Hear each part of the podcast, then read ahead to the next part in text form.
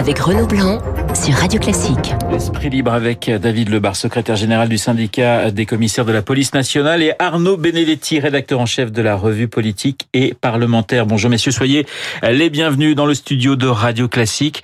Première question toute simple, votre lecture euh, du 1er mai hier. On va commencer avec vous Arnaud.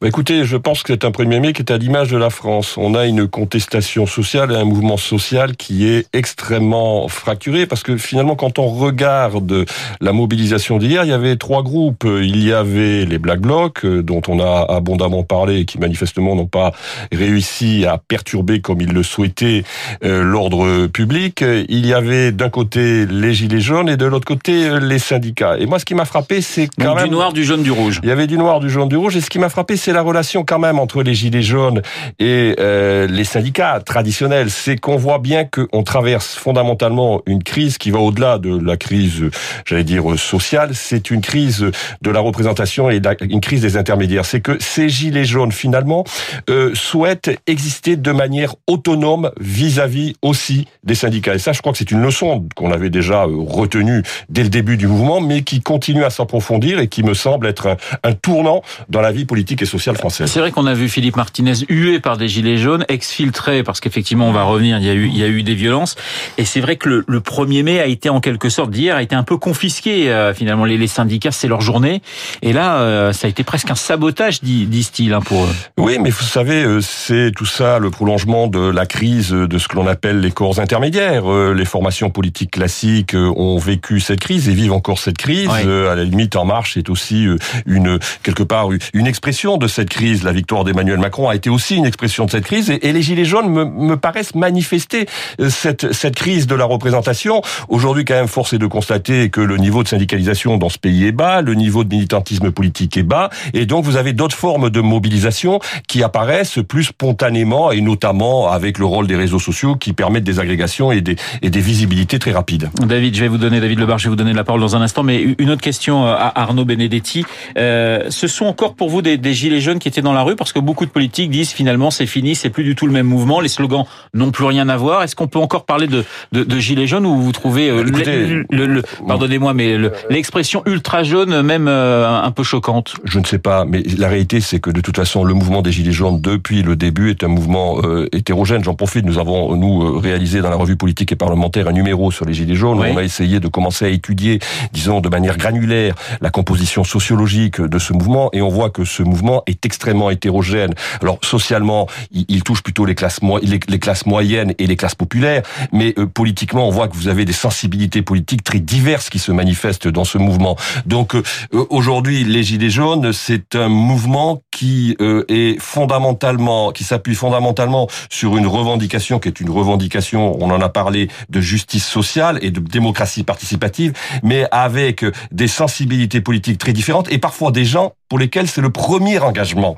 Il ne faut jamais oublier cela. Il y a des gens qui ne s'étaient jamais engagés de manière syndicale ou de manière politique et dont c'est le premier engagement dans la vie civique. David Lebar, secrétaire général du syndicat des commissaires de la police nationale, comment vous avez vécu ce, ce 1er mai?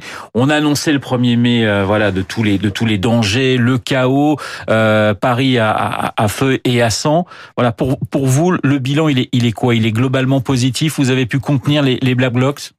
Il est euh, globalement positif. Enfin, Paris à feu et à sang, ce sont les ultras, les, les anarchistes qui, sur certains sites, annonçaient euh, Paris capitale de l'émeute. Ça n'est pas la police.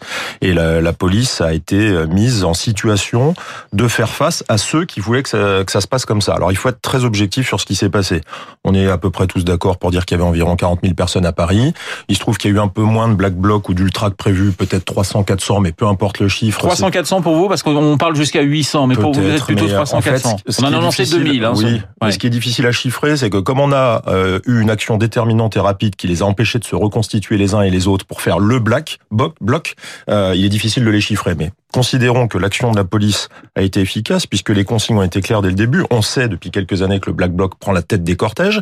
Monsieur Martinez râle, mais le black bloc était collé au carré de la CGT et les actions de la police qu'on voit très bien sur les vidéos qui était annoncé dès le départ. Oui, la CGT qui met en cause la police avec ce qui s'est passé hier. Donc vous lui répondez en quelque sorte ce matin la police a toujours tort. Euh, il y a quelques semaines, on disait euh, c'est un échec majeur. La police a laissé casser le 16 mars euh, les Champs-Élysées. Le 1er décembre, c'était encore la police. Et hier, la police intervient.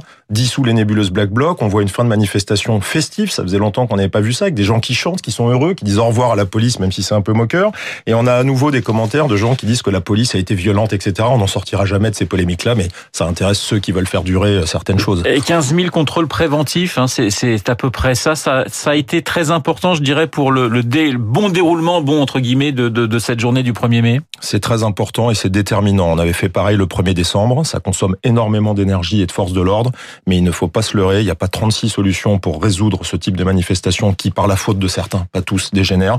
Il faut les contrôles préventifs. Il faut ensuite des actions déterminantes sur le terrain. Et puis après, il faudra aussi regarder ce qui va se passer du côté de la justice. Il y a un moment où il va falloir, même si on n'a pas eu l'article qu'on attendait dans la loi anti-casseurs, regarder du côté de la justice si elle prend des décisions avec des interdictions de paraître pour les individus les plus dangereux qu'on ne les ait plus sur les secteurs des manifestations.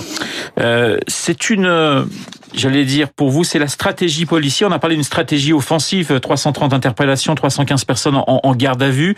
On a quand même l'image, on va bien sûr parler de, de la, la, pitié salpêtrière dans un instant, mais on a aussi l'image d'un commissariat barricadé. C'est quand même assez terrible pour une démocratie. C'est terrible, mais c'est encore une fois la bonne mesure euh, en fonction de ce qu'on a en face. On sait très bien que en face de nous, on a des gens capables d'attaquer des bâtiments publics, des monuments, des commissariats de police. Et hier, on l'a vu, un hôpital, en tout cas peut-être pas pour l'attaquer, mais pour y rentrer avec effraction. Et ça nécessite maintenant, dans l'avenir, de prendre des mesures particulières par rapport à certaines formes de casseurs qui n'ont aucun état d'âme. Alors justement, cet hôpital de la Pitié-Salpêtrière attaqué hier, je vous propose d'écouter euh, Anne Buzyn sur Europe 1, elle réagit. C'est la première fois qu'il y a une exaction dans un hôpital. Clairement, les grilles de l'hôpital ont été forcées, elles ont été abattues puisque le circuit avait bien été sécurisé et donc ces grilles ont été forcées, des gens sont pénétrés. Tous les Français, comme moi, sont extrêmement choqués. C'est inqualifiable, en fait.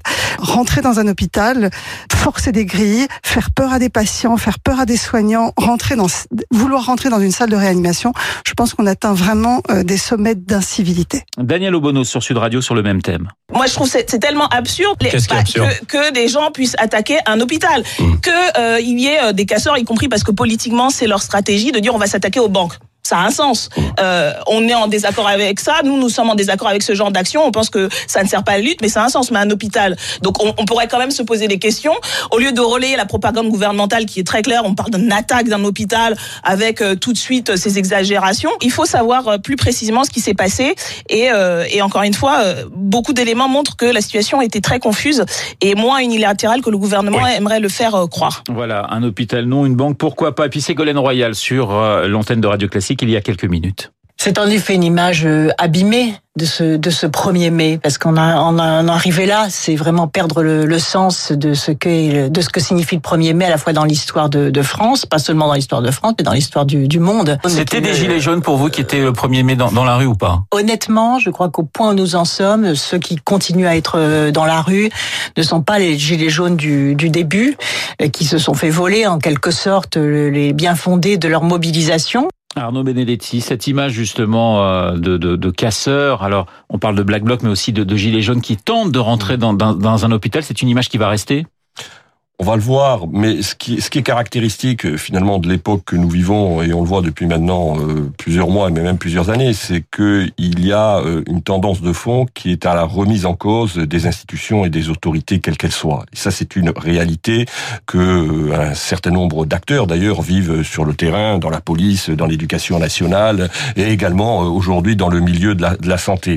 Et, et c'est une remise en cause des institutions qui aujourd'hui, malgré tout, euh, voit le jour. Et, je dirais qu'il y a quelque chose de d'intéressant et d'inquiétant à la fois dans, dans ce mouvement des, des Gilets jaunes, c'est que le mouvement des Gilets jaunes est un mouvement qui part en effet de revendications qui sont tout à fait légitimes, encore une fois, de revendications sociales, voire de revendications euh, politiques en matière de démocratie participative, mais qui euh, s'est indexé sur une forme de violence parce que tout simplement, ils ont obtenu satisfaction, en tout cas euh, en, en ce qui concerne les premières mesures, à partir du moment où un certain nombre de manifestations avaient malheureusement donné lieu à des violences. Alors il y a aussi une responsabilité du gouvernement dans cette affaire, c'est-à-dire que le gouvernement a certainement trop tardé à répondre aux exigences des Gilets jaunes, encourageant aussi parfois une forme de radicalité. Mais ce qui est clair, c'est que on est aujourd'hui dans une époque où les institutions sont remises en cause. Vous savez, il y a une phrase de Tocqueville qui est très intéressante. Il parle de l'état des mœurs. L'état des mœurs, c'est le degré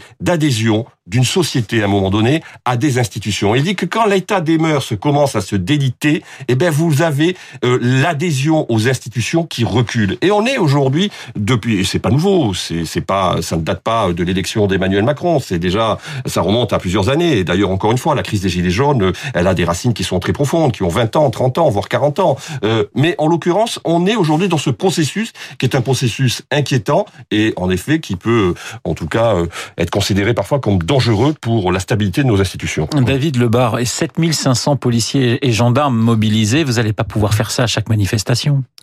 Bah c'est certain que c'est un dispositif extrêmement chronophage, d'autant plus que là on vient de parler de Paris, mais si on prend l'ensemble des forces de l'ordre engagées sur le territoire national, il y avait 211 rassemblements euh, hier pour le 1er mai, avec des risques dans d'autres villes, euh, additionnés aux 24 samedis euh, gilets jaunes précédents, euh, il est évident que ça impacte considérablement les forces de l'ordre et qu'on ne pourra pas éternellement mettre des dispositifs aussi conséquents face à finalement des événements qui sont en termes de taille plutôt réduits par rapport à ce qu'on a pu connaître. Je vais reprendre l'exemple des, des manifs loi travail, il y avait autrement plus de monde dans la rue et il y avait déjà d'ailleurs des violences. Il ne faut pas non plus considérer que les violences ont démarré euh, à partir du mouvement des Gilets jaunes. On connaît ça depuis plusieurs années. Mais si vous dites 300 à 400 euh, casseurs, black blocs, euh, voilà, et on a autant besoin de policiers pour arriver à contrôler quelques centaines d'individus qui sont très difficiles à attraper. Alors, il y avait le, le, système de la NAS, on essaye de. Alors le problème, c'est que quelquefois on tape aussi sur des manifestants qui n'ont rien à voir avec des casseurs. Alors, il y a, quand je parle de 300, 400 casseurs, ou même si c'est 600, 800, là, on parle vraiment des ultras, des très durs, ceux qui sont capables de, de se vêtir en black bloc. Vous avez quand même par-dessus ça quelques centaines d'autres, voire peut-être quelques milliers maintenant de gens qui viennent aussi casser ou faire des, excusez-moi le terme, des conneries sur les manifestations parce qu'ils ont pris le goût à la violence. On a vu ces mouvements-là dès le début, hein, dès le 17 novembre, des gens qui étaient primo-manifestants, en plus d'être des primo-délinquants, quand on les avait en cellule de garde à vue, et qui au bout de deux, trois semaines se sont accoutumés à une forme de violence, se sont laissés entraîner avec un effet collectif, qui sont achetés de l'équipement. Donc c'est un peu plus que quelques centaines, mais il est certain que la difficulté, c'est que même si c'est une minorité parmi des cortèges, la difficulté, c'est d'agir sur ces nébuleuses qui sont minoritaires au sein d'une foule qui, elle, est majoritaire, et c'est toute la difficulté dans l'action qui fait qu'on est obligé de mettre un certain dispositif. Samedi, qu'est-ce qui peut se passer? Parce que voilà, ça recommencer. L'acte 26, c'est samedi prochain. Il peut tout se passer, c'est pour ça qu'il faut absolument pas crier victoire sur ce qui s'est passé hier, parce que d'abord, un maintien de l'ordre, il y a toujours du désordre ou des blessés. Il faut être respectueux de ce qui s'est passé et être modeste. Il peut se passer beaucoup de choses. Il y a d'autres événements politiques sur lesquels le Black Bloc peut aussi se greffer. On sait qu'il y a un G7 au mois d'août qui est un point culminant euh, de leur convergence, donc il faut être très modeste. Il faut continuer à adapter la doctrine policière. Il faut garder du sang-froid. Il faut saluer l'action des forces de l'ordre et le courage qu'ils ont eu à agir, parce qu'il y avait quand même un risque important. Il faut quand même saluer l'action d'hier, sachant qu'il y a un bilan qui est très honorable. Il y a un blessé plutôt sérieux côté force de l'ordre, mais pas en état de, de, danger, des blessés légers. Il faut espérer qu'on puisse continuer à évoluer comme ça, puis il faut surtout être très modeste. Arnaud Benedetti, je parle de l'acte 26 samedi, vous voyez encore acte 30, 40, 55, euh, voilà, dans, dans, les semaines qui viennent? Je crains que ce mouvement euh, s'enracine dans la durée, tout simplement parce que, si vous voulez, le, le logiciel des plus déterminés des Gilets jaunes est totalement opposé au logiciel politique du gouvernement. Et ce sont des gens qui aujourd'hui sont déterminés, qui ont euh, réussi à, malgré tout, obtenir beaucoup de choses de ce gouvernement. Et vraisemblablement, il faut reconnaître que les Gilets jaunes sont ceux qui ont obtenu le plus du gouvernement depuis deux ans, bien plus que les syndicats, bien plus que toutes les formes politiques euh, radicalisées. Euh, donc ils sont aussi forts de ce succès. Et la réalité, c'est que c'est un mouvement social qui s'inscrit dans la durée et surtout avec un soutien, malgré tout, qui reste encore relativement important, sondage après sondage, même si ce soutien s'est infléchi. Donc euh, il est fort de cette, j'allais dire, légitimité de l'opinion qui euh, l'encourage à se mobiliser et à manifester euh, week-end après week-end. Merci beaucoup Arnaud Benedetti, rédacteur en chef de la revue politique et parlementaire, David Lebar, secrétaire général de, du syndicat des commissaires de la police nationale Esprit Libre sur Radio Classique. Merci messieurs, 8h55 dans un instant, l'essentiel de l'actualité avec Laurence Gontier.